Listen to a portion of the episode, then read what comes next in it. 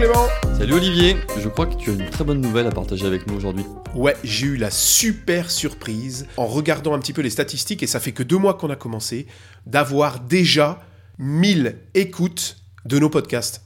Waouh, 1000 écoutes. Prochain objectif? Bah prochain objectif, je sais pas moi, euh, 10 000 la semaine prochaine Eh bah, Très bien, moi ça me va. En tout cas, on tenait tous à vous remercier d'être fidèles au rendez-vous toutes les semaines. Et alors cette semaine, tu as choisi quel outil? Et bien cette semaine, j'ai choisi un classique de la formation qui s'appelle Padlet. Je dirais même une star de la formation. Donc Padlet, c'est ce fameux outil digital qui permet de faire un mur à post-it digital. Exactement, un espèce de tableau blanc virtuel sur lequel vous allez pouvoir, vous formateurs, mais aussi vos apprenants, coller des post-it digitaux. Alors vous allez voir qu'il y a tout plein d'usages. Ouais, donc effectivement, c'est des post-it, on va dire des étiquettes. hein. C'est des étiquettes dans lesquelles tu peux mettre du texte, mais en fait, tu peux faire beaucoup plus de choses, non? Oui, tout à fait. En fait, voilà, sur ce mur digital, vous allez pouvoir mettre des post-it et dans chacun de ces post-it, vous allez pouvoir mettre du texte, du son, des liens externes, même uploader des documents, faire des recherches sur le web, faire des partages de cartes sur Google Maps et même créer des vidéos et des photos directement depuis votre webcam. Et je crois même des screencasts. Tu te souviens, on avait parlé de screencast il y a pas longtemps. Ouais, tout à fait. Donc les, screencasts, c'est enregistrer directement votre écran. Bah, maintenant, dans Padlet, si vous avez l'extension euh, Google Chrome de Padlet, vous allez pouvoir directement faire vos enregistrements d'écran et les partager en direct. C'est super simple. Ouais, c'est très simple à utiliser. On en reparlera tout à l'heure euh, à ce niveau-là. Et c'est surtout extrêmement puissant euh, vu toutes les fonctionnalités qu'on vient de lister. Alors, ce qui est intéressant dans Padlet, c'est que tu peux euh, soit diffuser donc ton Padlet et permettre à tes participants, euh, tu as différentes options en fait. Ouais, il y a des options de, de- de permission et des options d'accès, un peu comme il y a des options d'accès sur un drive. Tu peux nous en dire plus? Euh, vous pouvez tout simplement avoir un Padlet, on va dire simple, c'est-à-dire que vous allez avoir un lien que vous allez partager avec vos apprenants et vos apprenants vont pouvoir consulter le Padlet, vraiment en lecture. Voilà, ce sera une espèce de bibliothèque de ressources dans ce cas-là. Exactement. Et vous pouvez aussi euh, changer les permissions pour donner la possibilité à vos apprenants de créer du contenu sur vos Padlets. C'est-à-dire qu'ils vont pouvoir rajouter eux aussi des étiquettes. Et oui, exactement. Et là, les usages, vous imaginez qu'il y en a pléthore. Alors vas-y, puisque tu es parti sur les usages. Premier usage. Alors, on va commencer par les usages juste en consultation. Moi, j'utilise souvent Padlet pour faire un espèce de fil rouge d'une formation. C'est-à-dire que tout au long d'une formation que je vais animer en synchrone, ce que je vais faire, c'est que je vais mettre à disposition des documents, des ressources, des ressources additionnelles, créer même des, des vidéos, des screencasts euh, à la volée pour pouvoir les donner en accès à mes apprenants.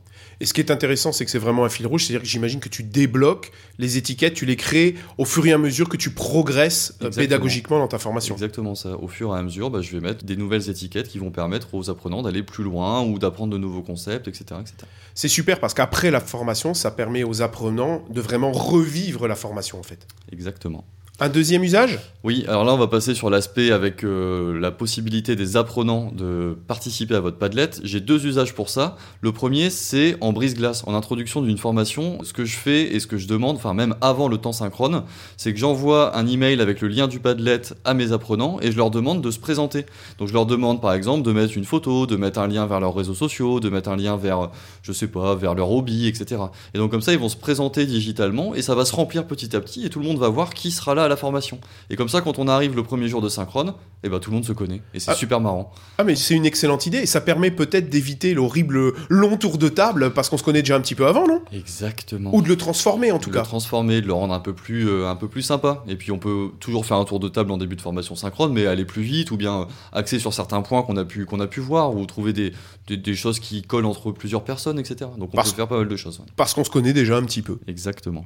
Alors un autre usage peut-être? Un autre usage, c'est bah, en collaboratif. Ce que j'aime bien faire en travail collaboratif, c'est diviser mes, mes apprenants en groupes.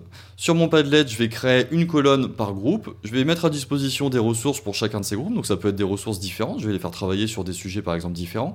Et je vais leur demander ensuite de travailler en groupe et de réuploader leurs travaux tout simplement sur le Padlet. Et moi, je récupère tout sur le Padlet. C'est super pratique. Ouais, en fait, tu récupères toutes les productions des apprenants tout au long du stage. Tout à fait, tout à fait.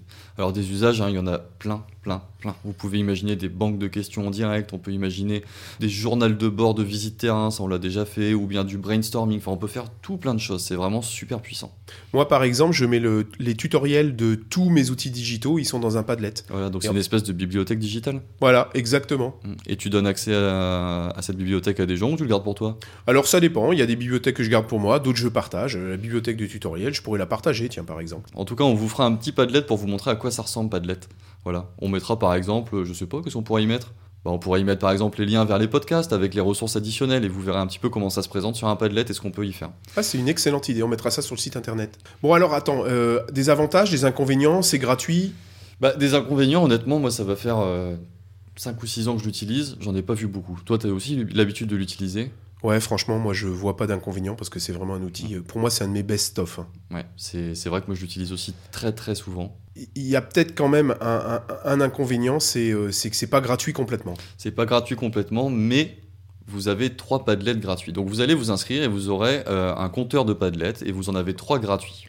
Quand tu dis un Padlet, c'est quoi un Padlet gratuit? Un Padlet, c'est le fameux mur de post-it. Donc vous avez trois possibilités gratuites et ensuite il va falloir faire un, upgrade, comme on dit, et payer euh, 8 euros par mois. Mais cependant, avec vos trois Padlets gratuits, vous pouvez déjà faire pas mal de formations parce qu'en fait, si vous imaginez que vous faites des formations euh, synchrones avec Padlet, vous allez faire un premier Padlet, un second, un troisième, et puis peut-être que euh, d'ici euh, deux mois, vous aurez plus besoin du premier. Donc vous allez pouvoir l'effacer, le remettre à zéro, le repartager à vos futurs apprenants, enfin voilà, repartir de zéro en fait en, l'effaçant tout simplement. Donc ça permet finalement de se faire une première idée, et puis après si vous aimez bien, pourquoi pas passer sur une version euh, upgradée. Ok, super. C'est tout ce que tu as à dire. Ouais, je crois qu'on a été très complet.